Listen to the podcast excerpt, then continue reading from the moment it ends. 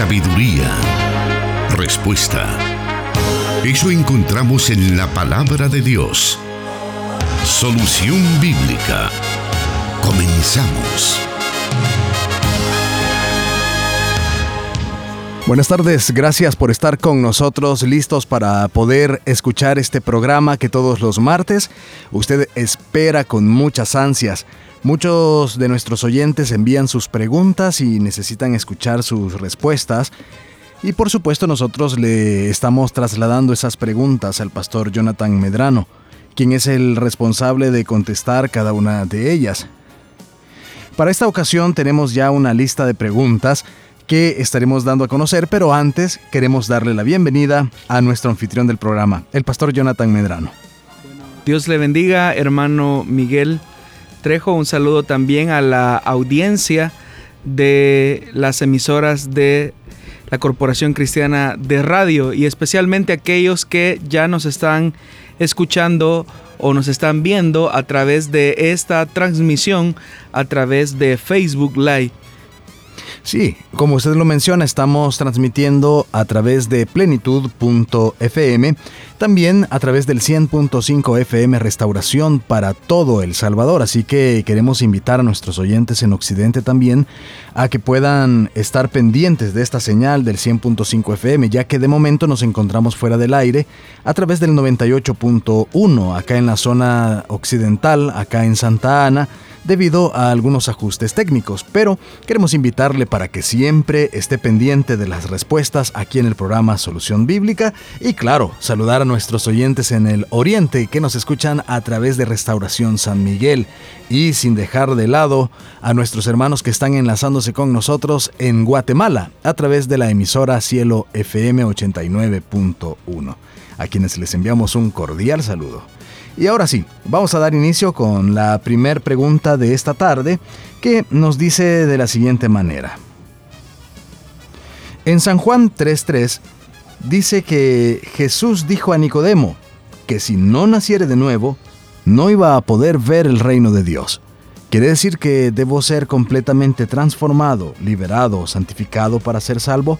Entonces, ¿cómo quedaría la santificación estacional y la santificación progresiva, dice en su pregunta nuestro oyente.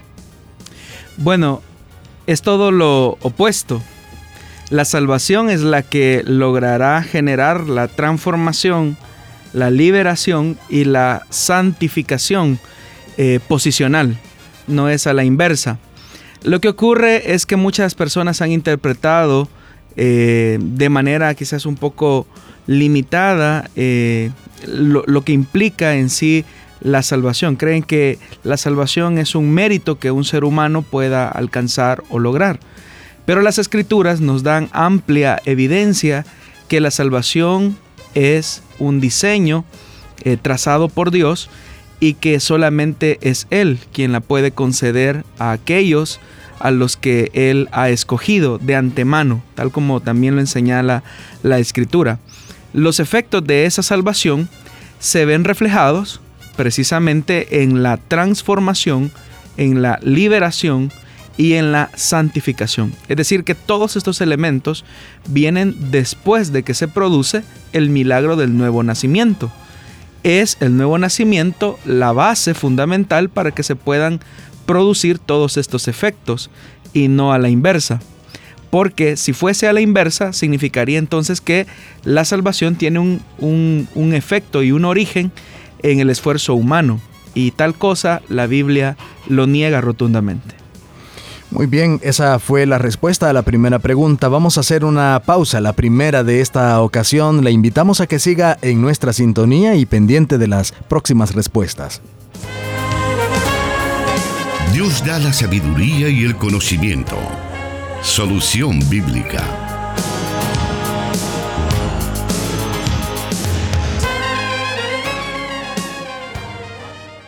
Tenemos ya el momento en el cual vamos a escuchar la segunda respuesta de esta tarde, si nos está escuchando en vivo y si nos está escuchando pues en las plataformas de Spotify y también en SoundCloud.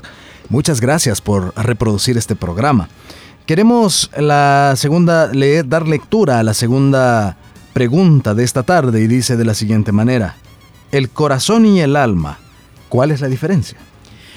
Bueno, nos encontramos frente a una pregunta que corresponde a lo que se conoce en teología como el Tratado de Antropología Bíblica. En el Antiguo Testamento existen tres palabras para referirse a la composición del ser humano. La primera de ellas es basar, y basar lo que significa en el hebreo es cuerpo. La segunda palabra es ruach, y ruach lo que significa es espíritu. Y la tercera palabra es nefesh. Y nefesh lo que significa es el ser como tal. Y las traducciones al castellano, eh, valga la redundancia, traducen esta palabra como alma.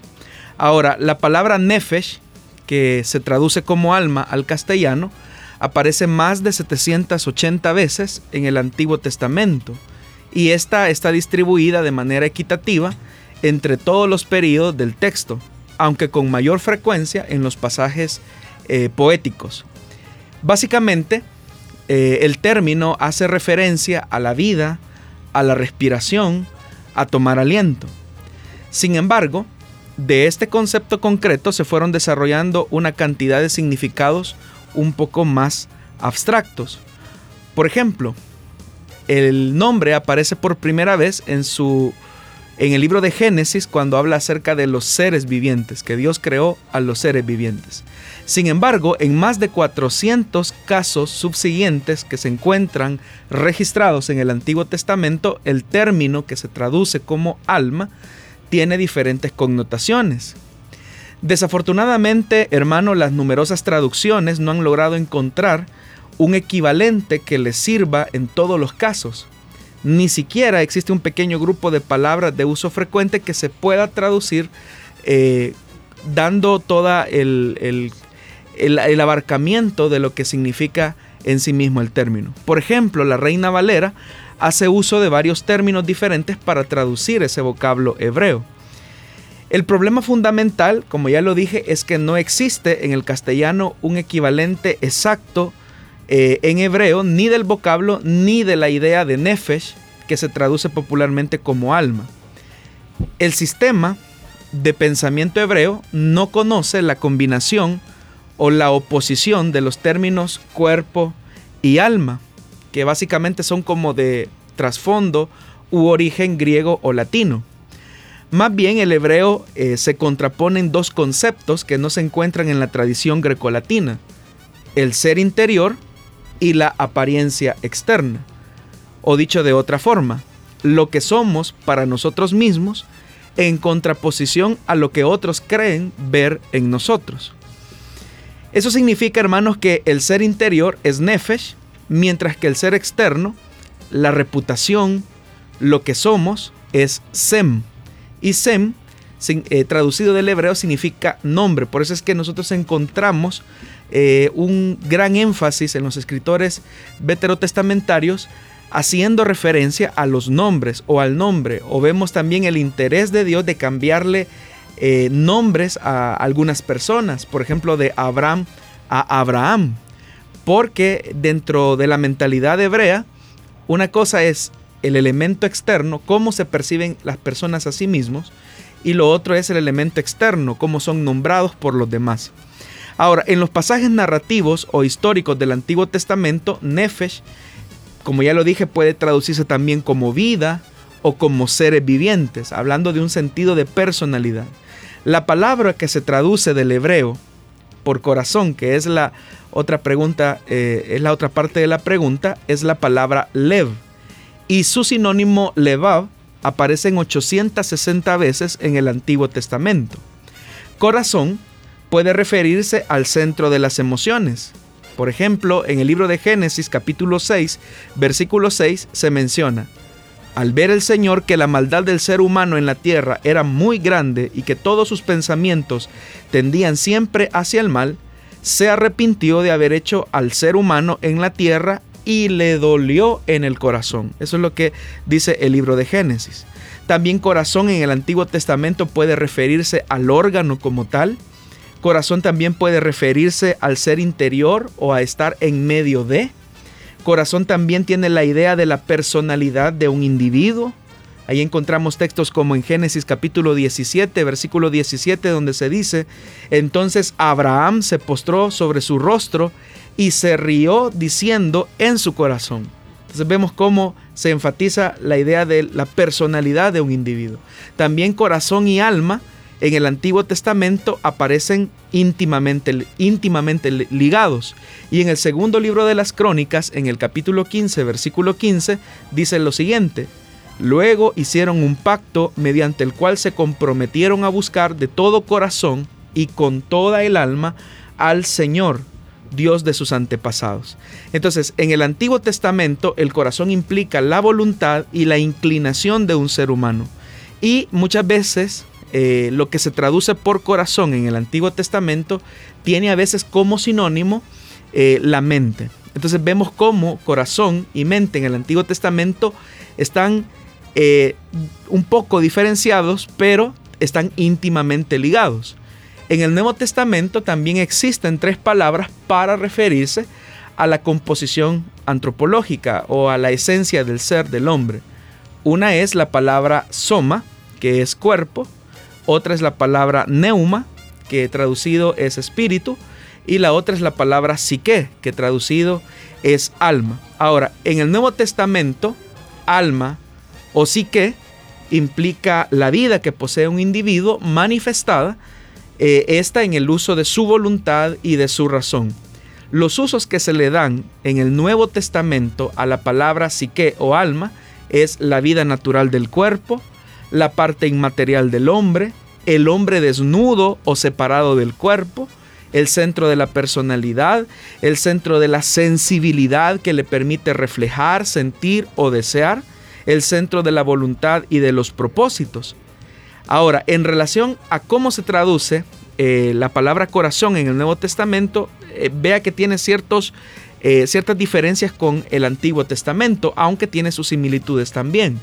La palabra griega que se traduce para corazón en el Nuevo Testamento es la palabra cardía, de donde viene la palabra cardiólogo o cardíaco. El uso que se le da en el Nuevo Testamento a corazón eh, básicamente viene a ser como una transición de esta palabra que tiene una significación de toda la actividad mental y moral del hombre, incluyendo todos sus elementos racionales y emocionales. En otras palabras, se usa el corazón o se utiliza este término del corazón de manera figurada para denotar las corrientes escondidas de la vida personal, para hablar acerca de la voluntad y del uso de las emociones, eh, del, del, sentido propio, de la apreciación, de la percepción, de las ideas. Entonces, ¿qué, es, ¿qué implica el uso de esta palabra? Habla del centro de la vida física, el centro de la naturaleza moral y espiritual, el centro del dolor, de los deseos, de los afectos, de las percepciones, de los pensamientos, del entendimiento, de la imaginación, de la conciencia, de las intenciones, de los propósitos, de la voluntad y de la fe. Entonces notemos que tanto en el Antiguo Testamento como en el Nuevo Testamento existe una íntima conexión entre eh, el corazón y el alma. Tanto es así que algunos eh, teólogos se han atrevido a afirmar que alma y corazón es lo mismo, porque hablan o expresan más bien la voluntad, la personalidad y la razón de un individuo. Sin embargo, es tema de discusión todavía. ¿Significa entonces que el ser humano es tripartito? El ver al ser humano de esa manera, como ya lo mencioné, corresponde a toda la influencia griega sobre el pensamiento cristiano. Hay que tomar en cuenta que Dios crea al ser humano como un ser integral y único. De hecho que la Biblia dice que Dios crea al ser humano a su imagen y semejanza. ¿Y cómo relacionamos esto? El cristianismo, por ejemplo, reconoce que hay un solo Dios que subsiste en tres personas. Es decir, el cristiano o el cristianismo reconoce la existencia de un único Dios, pero que subsiste en tres personas.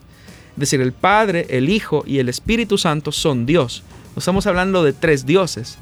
Cuando afirmamos y decimos que el ser humano fue creado imagen y semejanza de Dios, no estamos hablando de tres seres, eh, de tres seres distintos, sino que estamos hablando de tres, eh, de tres componentes que crean al ser, que crean al ser humano. Entonces, al igual que el ser humano, que es un solo ser compuesto de su cuerpo, de su voluntad y de su vida, podemos decir entonces y afirmar que tiene mucho sentido lo que Génesis dice, que eh, Dios creó al ser humano a imagen y semejanza. La muerte física, de hecho que es una alteración de esa unidad al diseño original de Dios. Y eso lo dice la segunda epístola a los Corintios en el capítulo 5, versículo del 2 al 5. Vea lo que dice. Mientras tanto, suspiramos anhelando ser revestidos de nuestra morada celestial. Porque cuando seamos revestidos, no se nos hallará desnudos. Realmente vivimos en esta tienda de campaña suspirando y agobiados, pues no deseamos ser desvestidos, sino revestidos para que lo mortal sea absorbido por la vida. Es Dios quien nos ha hecho para este fin y nos ha dado su espíritu como garantía de sus promesas. Entonces vemos cómo Pablo está, eh, digámoslo así, diagramando esta verdad, que está diciendo, mientras estemos en esta tierra, tenemos lo que él dice, eh, una morada o una tienda de campaña que es temporal, pero estamos anhelando la morada celestial que es fija. Y él, y él está ocupando esta, esta metáfora para hablar de la glorificación del cuerpo, es decir, que pasemos de tener un cuerpo corruptible a uno incorruptible, pero todo eso bajo el mismo ser. Entonces, ¿qué ocurre cuando una persona muere? Lo que la palabra de Dios dice, que se encuentra desnudo. ¿Por qué razón? Porque se ha producido una separación como efecto del pecado. Y al producirse esa separación, lo material de lo inmaterial, es cuando Pablo habla de estas ideas, de estar desnudos. Pero eh, estar desnudo es algo que genera vergüenza, es algo que genera pena, y siendo que es algo que acongoja al ser humano, entonces el anhelo de Pablo es, nosotros lo que deseamos es no, solo, no es ser desvestidos, dice, sino que ser revestidos, pero revestidos en un cuerpo de gloria, porque Pablo entiende el tema de la unidad del ser humano. Entonces, mm, tenemos que ver al ser humano como un ser, como un ser completo, único, eh, unido a todas sus partes, tanto su parte material como su parte inmaterial. Entonces, si decimos que son tres elementos los que componen al ser humano, cuando se habla de evangelización y se dice eh, vamos para que Dios salve las almas o vamos a evangelizar a las almas, ¿es, ¿es correcto hablar así o deberíamos nosotros hacerlo quizás tomando en cuenta toda la integridad del ser humano? Volvemos al punto, encontramos nuevamente que hay un concepto eh, griego sobre la forma incluso como trazamos nosotros eh, la tarea de evangelización, porque hablamos de salvar almas. Pero siendo muy reales, siendo muy honestos, apegados al texto bíblico, nosotros no encontramos a un Señor Jesús que haya, que haya venido aquí a la tierra a morir por las almas. Él vino a morir por seres humanos completos, es decir, seres humanos integrales, que si bien es cierto, tienen su parte inmaterial, su voluntad, su razón, su pensamiento, pero que también poseen un cuerpo. Entonces, cuando Jesús murió en la cruz del Calvario, murió no solamente por nuestra alma, por decirlo así de alguna forma, sino que también Él ofrendó su vida por la parte material. Y esto porque es importante, porque eso reviste entonces al ser humano nuevamente de la dignidad inalienable eh, que le fue otorgada en el momento de la creación del hombre. Y es por eso que nosotros eh, el tema del cuerpo, aunque es una de las realidades que muchas veces descuidamos, la Biblia le da un gran valor al cuerpo como tal. Muy bien, vamos a continuar con nuestro programa. Antes haremos una pequeña pausa para que usted obtenga información de importancia. Quédese con nosotros. La respuesta a sus preguntas aquí en Solución Bíblica. Seguimos adelante con nuestro programa. Le invitamos para que siga atento. A lo mejor en, las en los próximos minutos usted escuchará la respuesta a la pregunta que usted tanto ha estado esperando.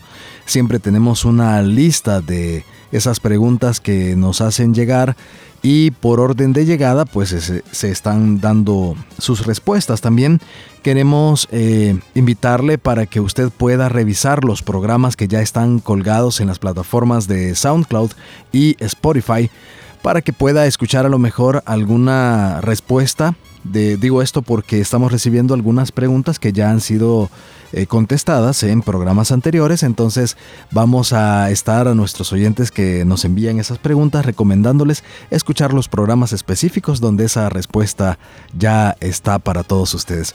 Pero igual siempre pues nuestros oyentes esperan recibir esas, esas respuestas y vamos a continuar con el programa. Y dice la Tercera pregunta de esta tarde. ¿Es cierto que en el versículo 14 de la carta de Judas se hace referencia al libro de Enoch? ¿Será posible que pueda darme una explicación a este versículo? Nos dice nuestro oyente. Esa cita a la que el oyente hace referencia corresponde al primer libro de Enoch.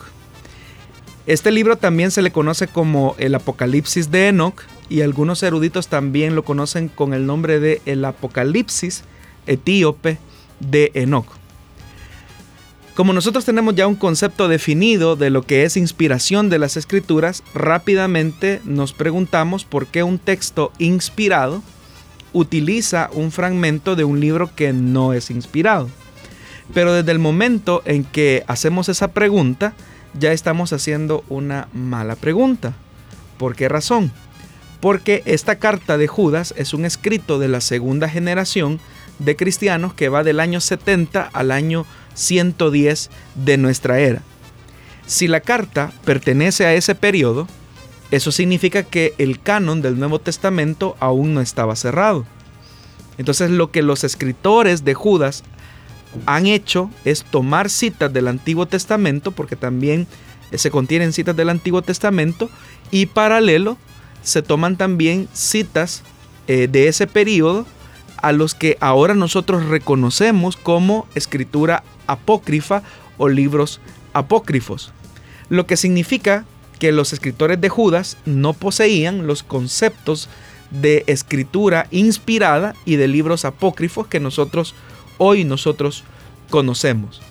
Ahora debemos de entender que la determinación del el canon del Antiguo y del Nuevo Testamento es obra del Espíritu Santo a través de la mediación de los hombres. Nosotros entendemos que en la inspiración de las escrituras eh, converge el elemento humano y el elemento divino. Y en el elemento divino, pues obviamente el Señor sabía de antemano qué libro sería escritura sagrada y qué no. Y en el elemento humano, pues obviamente el ser humano colocó sus emociones, sus impresiones, sus apreciaciones y todos esos elementos conjugados hacen que el libro como tal sea revestido de valor eh, canónico y de inspiración. Ahora, hay que tomar en cuenta algo porque alguien podría decir, entonces por el hecho que hay una cita de un libro apócrifo en un texto canónico inspirado, eso significaría entonces que el primer libro de Enoch o el libro de la, de la ascensión de Moisés eh, son libros también inspirados. Obviamente que no. El que se mencione un texto de un libro apócrifo no significa que todo el libro haya sido inspirado como tal. Entonces, eh, tenemos nosotros que entender eso. Ahora, ¿qué significa o cuáles son las implicaciones de ese texto? La carta de Judas lo menciona. Dice, también Enoch, el séptimo patriarca a partir de Adán, profetizó acerca de ellos.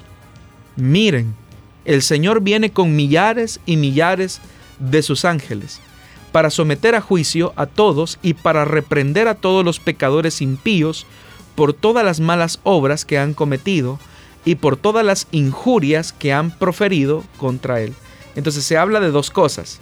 Uno se está hablando acerca de la parucía o de la venida del Señor junto a sus ángeles y también se está hablando eh, del juicio venidero. Es decir, que viene un rey victorioso junto a sus millares de ángeles y junto a él viene el propósito de hacer juicio contra todos aquellos que han obrado mal, que han proferido palabras injuriosas en contra del Señor y de su santo evangelio. Eso es lo que significa. Entonces los escritores de Judas toman esa verdad que es innegable, el hecho de que un día aparecerá el Señor en los cielos junto a sus millares de ángeles para hacer justicia en medio de los hombres. Pero vuelvo a insistir en lo mismo.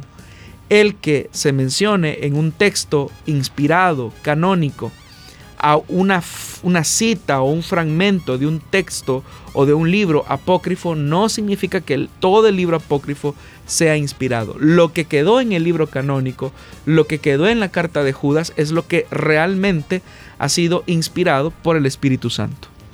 Estimado oyente, queremos invitarle para que usted pueda hacer sus preguntas a través de WhatsApp de Plenitud Radio, así también de Restauración.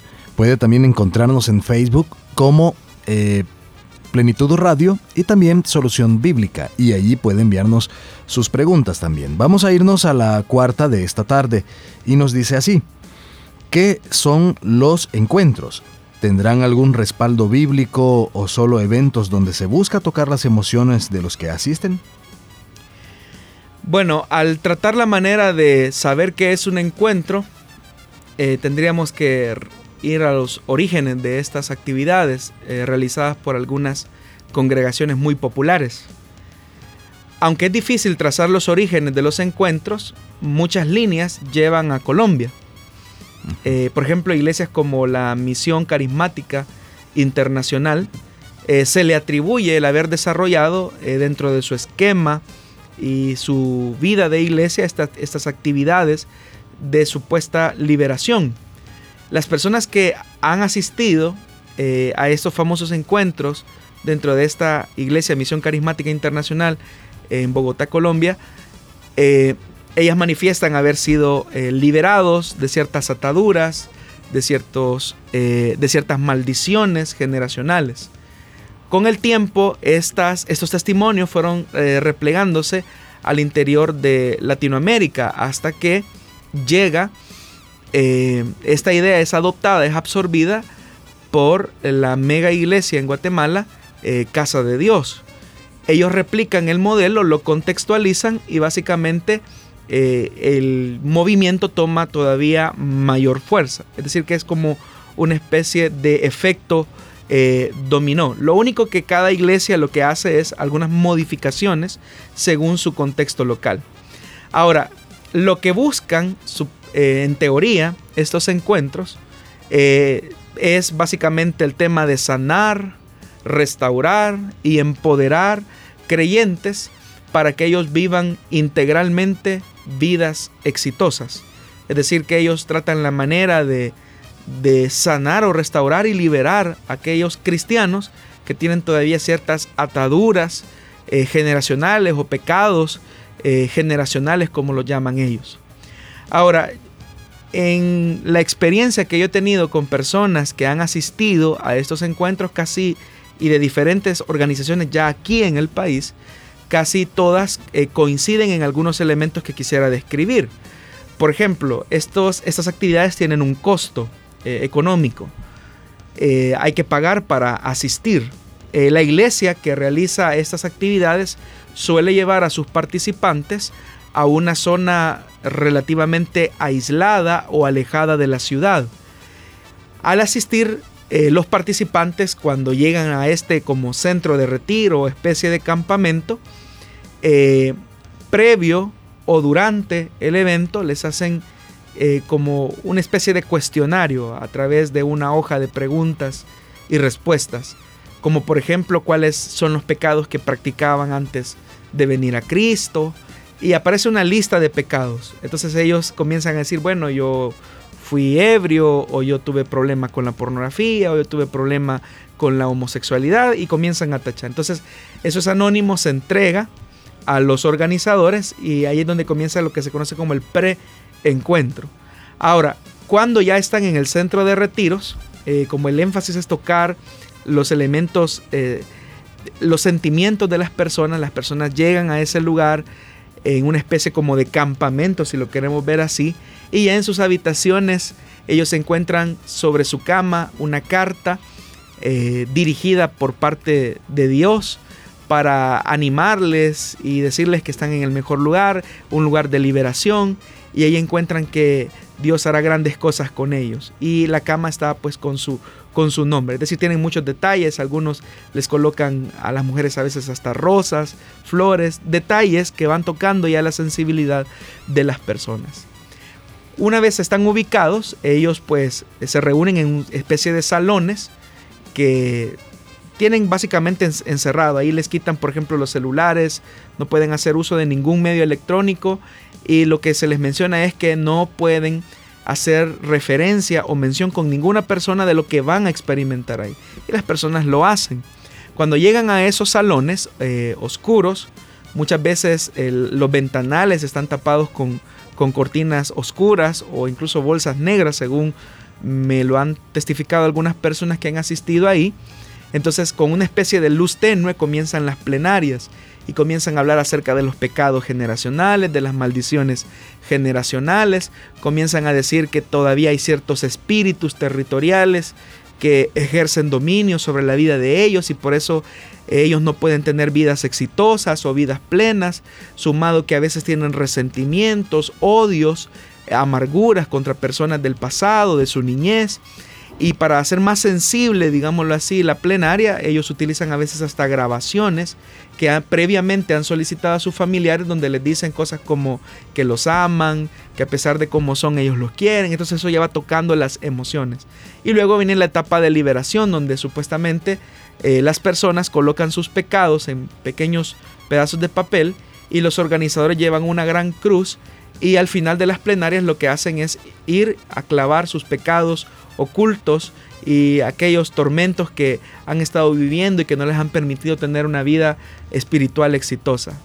Y es ahí donde se produce la supuesta liberación. Ahí a veces hay risas santas, llaman ellos, caídas santas, eh, danza santa, a veces se producen exorcismos. O sea, se acepta que dentro de los cristianos que iban ahí a esa actividad, habían cristianos que estaban poseídos y entonces ahí son eh, liberados.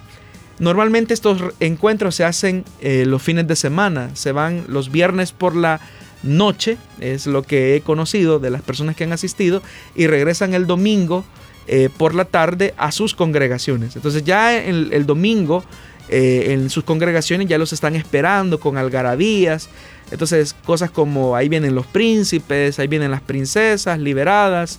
Entonces ellos ya vienen con un, con una, con un éxtasis y una emoción muy elevada y comienzan a decir cosas como el Señor me hizo libre de la amargura, el Señor me hizo libre del rencor, yo he podido perdonar a mi papá, yo he podido perdonar a mi mamá, he podido perdonar a mi hermano, yo tenía este resentimiento con fulano de tal, pero Dios me hizo libre. Entonces a la vuelta de los días, ya cuando terminó toda la actividad, entonces el cristiano vuelve otra vez a su misma situación de vida. Y esos cambios que aparentemente se conquistaron en ese lugar, pues no son tan... Eh, permanentes y a la vuelta de pocos días las personas vuelven a, sus mismas situaciones y a sus mismas prácticas. Entonces, esto en esencia, en una generalidad, es lo que eh, en términos generales eh, se hace o se practica en estas actividades. De todos los elementos que usted ha descrito de forma general acerca de estos, entre comillas, encuentros, ¿qué prácticas entrarían en conflicto con la escritura? Bueno, hay varias. Lo primero es eh, pensar que solamente en un momento, en un espacio, yo me puedo encontrar con Dios. Los seres humanos fuimos hechos para tener un encuentro con Dios todas las veces que querramos. Lo único que el pecado fue lo que colocó esa división entre Dios y nosotros. Es más, el mismo escritor a los Hechos dice en el capítulo 17, versículo 27 al 28, para que buscaran a Dios y de alguna manera palpando lo hallen, aunque Él no está lejos de ninguno de nosotros, dice. Porque en Él vivimos, nos movemos y existimos, así como algunos de los poetas de ustedes han dicho, porque también nosotros somos linaje suyo. Otra de las contradicciones que ahí se, o de las enseñanzas contrarias a la escritura que también se enseña, se habla acerca de la maldición tenemos que aceptar que no hay cristiano nacido de nuevo bajo maldición. De hecho que la Biblia dice en el segunda carta a los Corintios capítulo 5 versículo 17, de modo que si alguno está en Cristo, nueva criatura es. Las cosas viejas pasaron, ahora todas son hechas nuevas. Es decir, lo que ocurrió en el pasado, sus implicaciones, sus dolores, sus traumas, han quedado atrás en el olvido. Y somos nosotros llamados a superar eso. Ahora también tenemos que decir que nuestra espiritualidad es una disciplina diaria. No se trata de un evento específico donde nosotros logremos manifestar la libertad que Cristo nos ha dado. Es, una, es, un, es un andar diario. Por eso es que no se trata de estar en éxtasis y de siempre buscar eh, llorar y sentir a Dios emocionalmente. Yo no dudo que eso no pueda ocurrir en momentos específicos, en la adoración, en nuestra vida de intimidad con Dios. Pero no debe de ser eso lo que nosotros debemos de creer que hará que cambien las personas. La Biblia misma lo dice. Vea lo que dice el escritor en la primera epístola a Timoteo capítulo 4 versículo del 7 al 8. Pero nada tengas que ver con las fábulas profanas propias de viejas, dice el escritor. Más bien disciplínate a ti mismo para la piedad. Pero vea lo que está diciendo el escritor. Más bien disciplínate a ti mismo para la piedad porque el ejercicio físico aprovecha poco, pero vea lo que dice, pero la piedad es provechosa para todos, pues tienen promesa para la vida presente y también para la futura. Entonces vea que la escritura está responsabilizando al creyente de su crecimiento espiritual. También eh, se afirman cosas como que un creyente puede ser poseído o que hay espíritus territoriales que hacen que el creyente eh, esté atado a una maldición generacional. Dos cosas ni Satanás puede tener control sobre la vida de un creyente. Y lo siguiente que también es importante es que estamos cubiertos por el Espíritu Santo, estamos, tenemos la morada del Espíritu Santo y eso obviamente lleva a la verdad que el maligno no nos puede tocar. Pero lo que es peor y lo que esconde esta, enseñanza es que detrás de la mala conducta de un creyente, entonces el creyente tiene la excusa fácil de decir es que un espíritu territorial me está llevando a hacer lo que yo hago.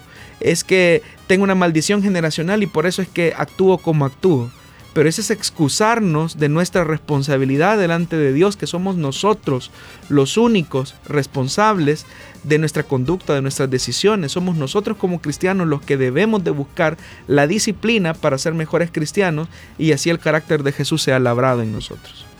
Siempre queremos también enviar un saludo especial a quienes están viéndonos a través de Facebook Live. Gracias por estar ahí pendientes de nosotros y Queremos saludar específicamente a Karen Beltrán, que nos dice saludos desde el Empira, Honduras. Es una bendición escucharles, Dios les bendiga. Muchísimas gracias por estar ahí pendiente de nosotros. También en Guatemala y en Estados Unidos tenemos oyentes que siempre están pendientes de la señal de plenitud.fm o a través de el Facebook Live de este programa. Vamos a ir a una pausa y volvemos con más respuestas.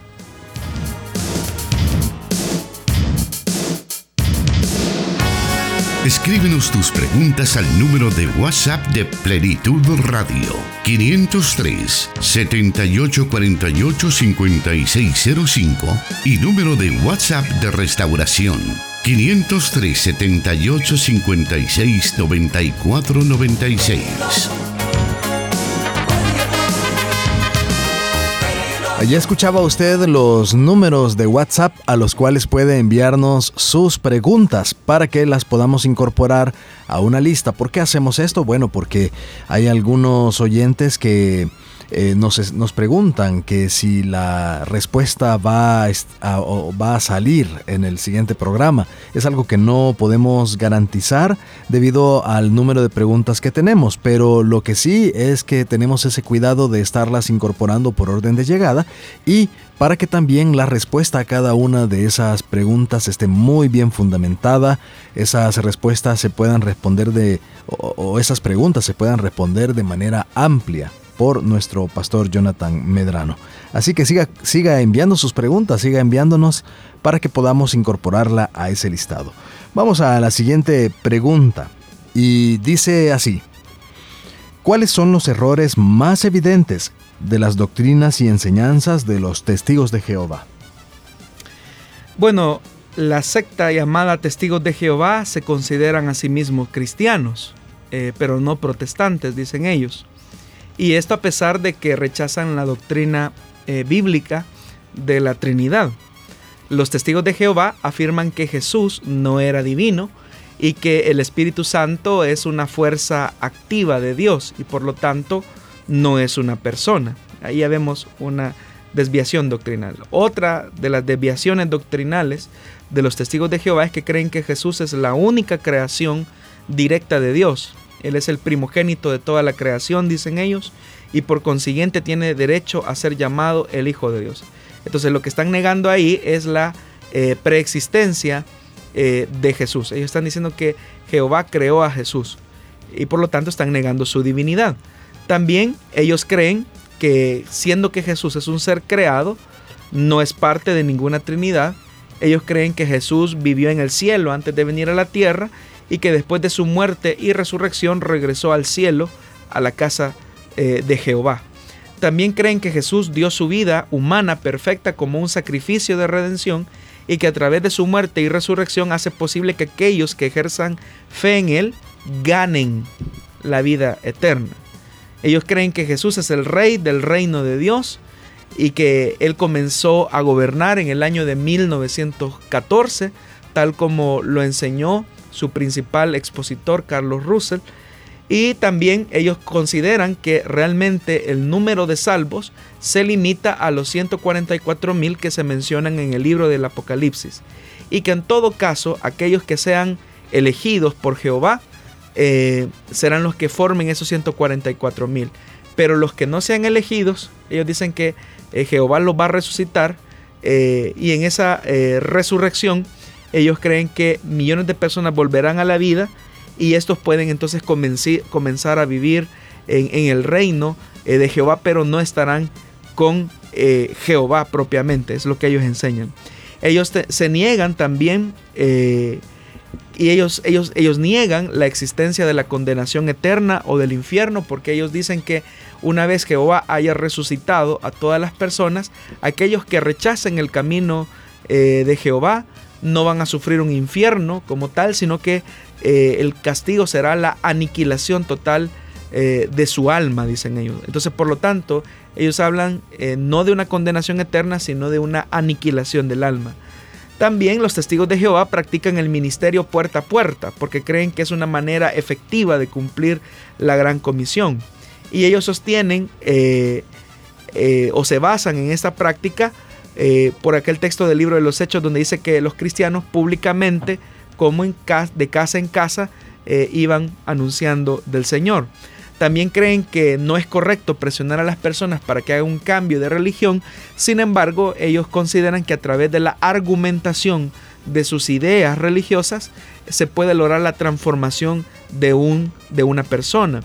En su ministerio de puerta en puerta, ellos eh, van distribuyendo dos revistas principales, una que se llama Despertar, que es una revista religiosa en términos generales, y la otra es la Atalaya, que es una revista cuyo contenido básicamente se centra en la importancia de los acontecimientos mundiales a la luz de las profecías bíblicas y cómo eso ya va anticipando el reino de Jehová. Es decir, que ellos hacen una manipulación del texto para eh, cuajar sus ideas eh, religiosas. También eh, aunque los testigos de Jehová reconocen que la Biblia es inspirada por Dios, en el año de 1961 una corporación de los testigos de Jehová llamada la Sociedad de la Atalaya y la Biblia publicó su propia traducción de equivalencia formal de la Biblia.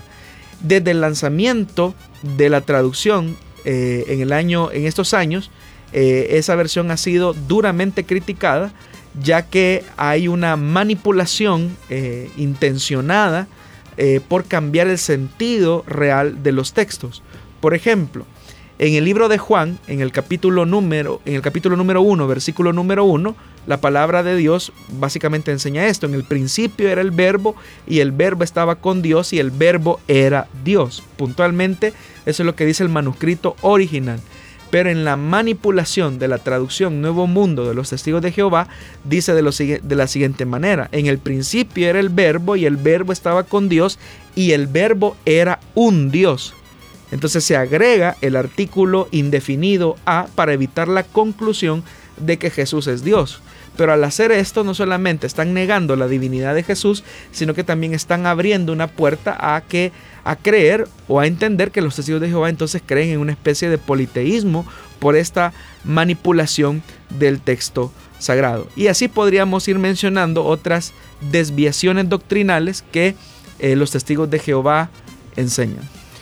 Cuando los cristianos evangélicos son visitados por ellos, ¿es correcto que, o sería correcto que estuvieran bien preparados para poderlos hacer entrar a su casa y discutir esas doctrinas? ¿Los deben eh, ignorar o cuál debe ser la actitud de un cristiano evangélico? En el Nuevo Testamento la Biblia enseña una verdad y es que ante la llegada de personas que llevaran un pensamiento, eh, una idea distinta, a la que las escrituras enseñan, la Biblia dice que, o sea, ni siquiera le digáis bienvenido, dice el, escritor de Juan. Entonces, de manera respetuosa, el cristiano debe de disentir, debe de eh, evitar tener una plática religiosa eh, con ellos, porque ellos no han llegado a, resolver sus dudas o sus inquietudes, han llegado a convencerle a usted como cristiano que usted eh, está mal, está en el error, es la gran ramera y que pronto viene la destrucción de Jehová y lo va a malmatar. Y que ellos son parte de los 144 mil, de los elegidos, entonces mejor acepte las ideas que ellos andan difundiendo. Entonces, para evitarse una discusión, lo correcto es mejor eh, de la manera más educada posible, de la manera más cortés posible, decir, perdone, yo tengo una fe definida, soy cristiano, soy hijo de Dios, creo en Jesús como Dios, así que gracias, eh, yo tengo bien definidos mis, mis, criterios bíblicos y evitarlo. Ahora, diferente fuera que un testigo de Jehová llegara con, mire, yo tengo dudas, porque encuentro estas incongruencias y estas contradicciones. ¿Me podría ayudar usted a entender esto? Entonces ahí como cristianos debemos nosotros de eh, facilitar a través de la luz de la palabra de Dios, de las escrituras, eh, y enseñarles dónde es que están sus evidentes errores. Muy bien, gracias por esa respuesta. Vamos a hacer una nueva pausa en estos momentos. Le invitamos para que se quede con nosotros porque tenemos tiempo para una o dos preguntas aún en este programa de Solución Bíblica.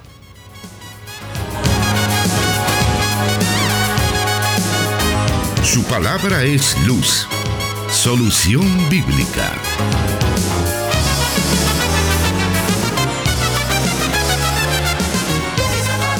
Bueno, seguimos con este tipo de preguntas relacionadas a doctrinas, a sectas. Y la siguiente pregunta dice así. ¿Por qué, ¿Por qué algunas personas sabáticas dicen que el infierno es el cementerio? Porque el significado que éste tiene y que las personas que, que mueren no pasan a la presencia del Señor. Y es más, que el alma no existe según ellos, dice esta pregunta. Bueno, en relación a que ellos dicen que el infierno es el cementerio, es una mala comprensión de la escritura. Esto obedece porque eh, la comprensión acerca de una palabra hebrea, Seol, ellos la han limitado básicamente al, a su sentido más primitivo que es sepulcro, que es eh, lugar donde se, o el depósito de los muertos. Entonces, ellos dicen, bueno, mire, es que la verdad que el Seol eh, es un lugar donde se depositan a los muertos, esa es la tumba realmente, es el cementerio. Entonces no hay tales ideas de una vida en el más allá. Pero vuelvo y repito, eso es una comprensión limitada de la palabra Seol. Es verdad que en el uso más primitivo de dicha palabra, eh, Seol tiene que ver con esa connotación de sepulcro como tal. Pero en la medida en que la revelación de Dios se fue extendiendo en todo el Antiguo Testamento y ya no se diga en el Nuevo Testamento, esa revelación progresiva ha ido comprendiendo y teniendo un panorama más amplio de lo que ocurre eh, una vez una persona ha muerto físicamente. Y por eh, esa revelación en la escritura, pues se comprende que efectivamente hay un estado de conciencia de la vida que se tenía mientras estuvo entre los vivos. Y de eso pues el apóstol Pablo incluso habla eh, de manera muy enfática. Él dice, porque de ambas cosas estoy puesto en estrecho, dice Pablo, teniendo deseo de partir, y vea lo que dice, y estar con Cristo. Es decir, Pablo está afirmando que aún después de la muerte, su anhelo, su deseo, es obviamente estar con el Señor. Él tiene esa conciencia clara que después de la muerte hay una vida en el más allá. Y es más, Pablo dice, lo cual es muchísimo mejor. Él no dice, cuando muera, eh, acá se acabó todo. Es más, el apóstol Pablo es muy enfático en decir, o sea, me, encuentro en este estrecho teniendo el deseo de partir para estar con Cristo, lo cual es muchísimo mejor, pero quedar en la carne es más necesario por causa de vosotros, le dice a los filipenses. Entonces, ¿por qué es que estos grupos sostienen que eh, el infierno, eh, ellos dicen que el infierno no hay tal cosa del infierno, porque el infierno es el, es el cementerio, es la tumba? Vuelvo y repito, es porque tienen una comprensión limitada acerca de la palabra Seol. Pero repito, esa comprensión primitiva pues no se quedó ahí. Si leemos toda la escritura, desde el Antiguo hasta el Nuevo Testamento, vamos a tener una evidencia clara y contundente que efectivamente existe una conciencia y una vida en el más allá. Vamos a irnos a la siguiente pregunta por cuestión de tiempo para que podamos tener una siempre una respuesta amplia sobre esto y dice así: las personas se podrán reconocer en la eternidad, tendrán conciencia de lo que fue sus vidas mientras estuvieron con vida acá en la tierra. Definitivamente. Eh, la Biblia eh, nos da luz con relación al tema eh, de la historia o del relato de el rico y Lázaro. Tanto el rico como Lázaro tenían plena conciencia de lo que fue su vida mientras ellos estuvieron en, el mundo de los vivos, por decirlo de alguna manera. Y efectivamente, eh, ellos podían reconocer a sus seres queridos, a sus familiares. Prueba de ello es que el mismo rico eh, le pide a Abraham que pues se le predique, que vaya alguien de los muertos y se presente en el mundo de los vivos y le predique a sus hermanos, dice. Es decir, el rico estando en una situación eh, de castigo, él tiene conciencia de que sus hermanos todavía tienen el mismo estilo de vida, la misma conducta que él tenía antes de morir. Y por eso es que él pide y solicita a Abraham que vaya un muerto y les predique a los vivos. Y Abraham es muy enfático y dice, ahí tienen a los profetas, ahí tienen a Moisés, que a ellos los escuchen. Pero entonces lo que notamos ahí claramente es que hay un nivel de conciencia de lo que fue eh, mientras ellos estuvieron en vida. Y eso es muy importante porque la eternidad no tendría ningún sentido si nosotros eh, perdiéramos nuestra memoria de lo que fue en nuestra vida acá en la tierra. Por mencionar algo, nosotros que tenemos la esperanza de la vida eterna, pues obviamente al morir y al ser herederos eh, de esa promesa que Dios ha dado, será nuestra conciencia acerca de lo que fue nuestra vida y de lo que Cristo hizo por nosotros en la cruz del Calvario, lo que nos llevará a tener una eternidad de completa gratitud hacia el Señor. Pero lo, lo haremos sobre la base de la conciencia y del recuerdo que nosotros, aún después de muerto, pues seguiremos teniendo. Si hay una conciencia acerca de lo que fue nuestra vida acá en la tierra cuando estemos en el más allá, eh, ¿Qué va a suceder con las relaciones eh, familiares que se tuvieron acá en la tierra? Padres, hijos, esposos. Bueno, esa pregunta, hermanos, hermano Miguel, está muy relacionada a lo que le preguntaron eh, los saduceos a Jesús en su momento. El relato lo encontramos en el Evangelio de Mateo capítulo 22 versículo 23 al 33 y dice, ese mismo día los saduceos que decían que no hay resurrección, se le acercaron y le plantearon un problema. Maestro, Moisés nos enseñó que si un hombre muere sin tener hijos, el hermano de ese hombre tiene que casarse con la viuda para que su hermano tenga descendencia.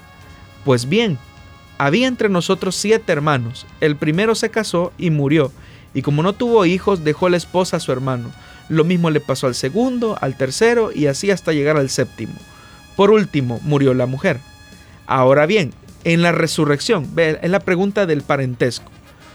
¿De cuál de los siete será la esposa esta mujer, ya que todos estuvieron casados con ella?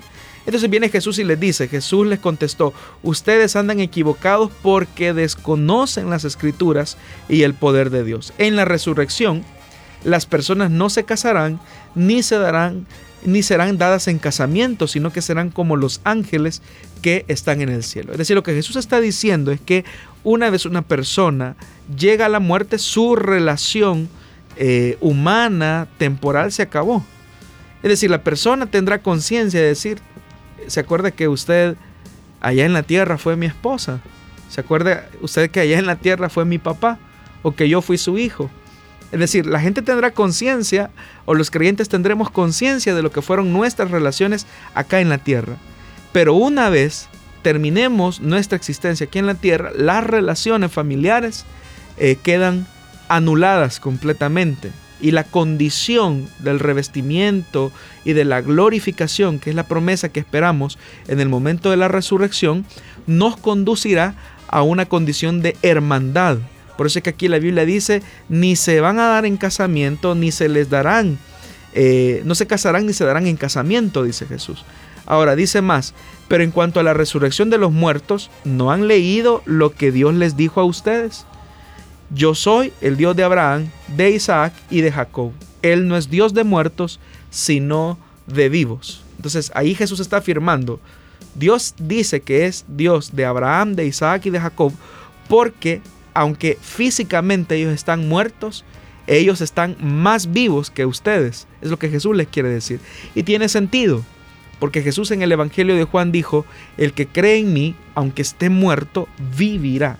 Es decir, es un énfasis de una realidad presente, es un énfasis de una realidad que comienza en el momento en el que creemos en Jesús y en su palabra y que se extiende o se prolonga hasta la eternidad.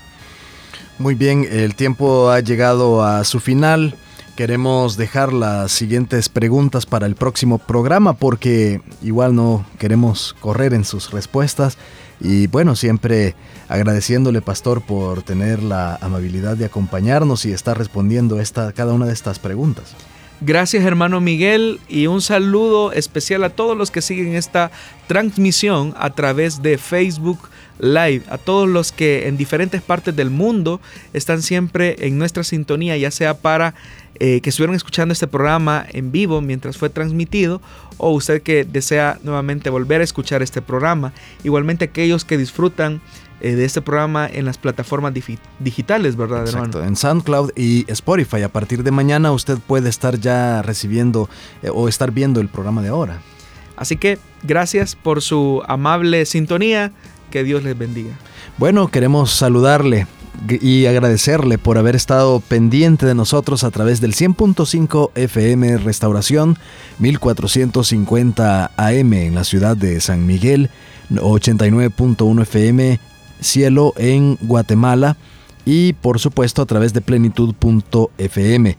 Le agradecemos infinitamente por estar siempre pendiente de este programa y también al equipo de Corporación Cristiana de Radio y Televisión por estar trabajando para que este programa se realice de la mejor manera. Asimismo, pues estamos agradeciendo a cada uno de los socios de eh, Plenitud Radio, de 100.5 FM y Restauración San Miguel por su aporte que hace posible que programas como este sean producidos para que haya edificación del pueblo de Dios y que también otras personas conozcan acerca de la verdad de las Sagradas Escrituras. Nos escuchamos en la próxima cuando presentemos Solución Bíblica.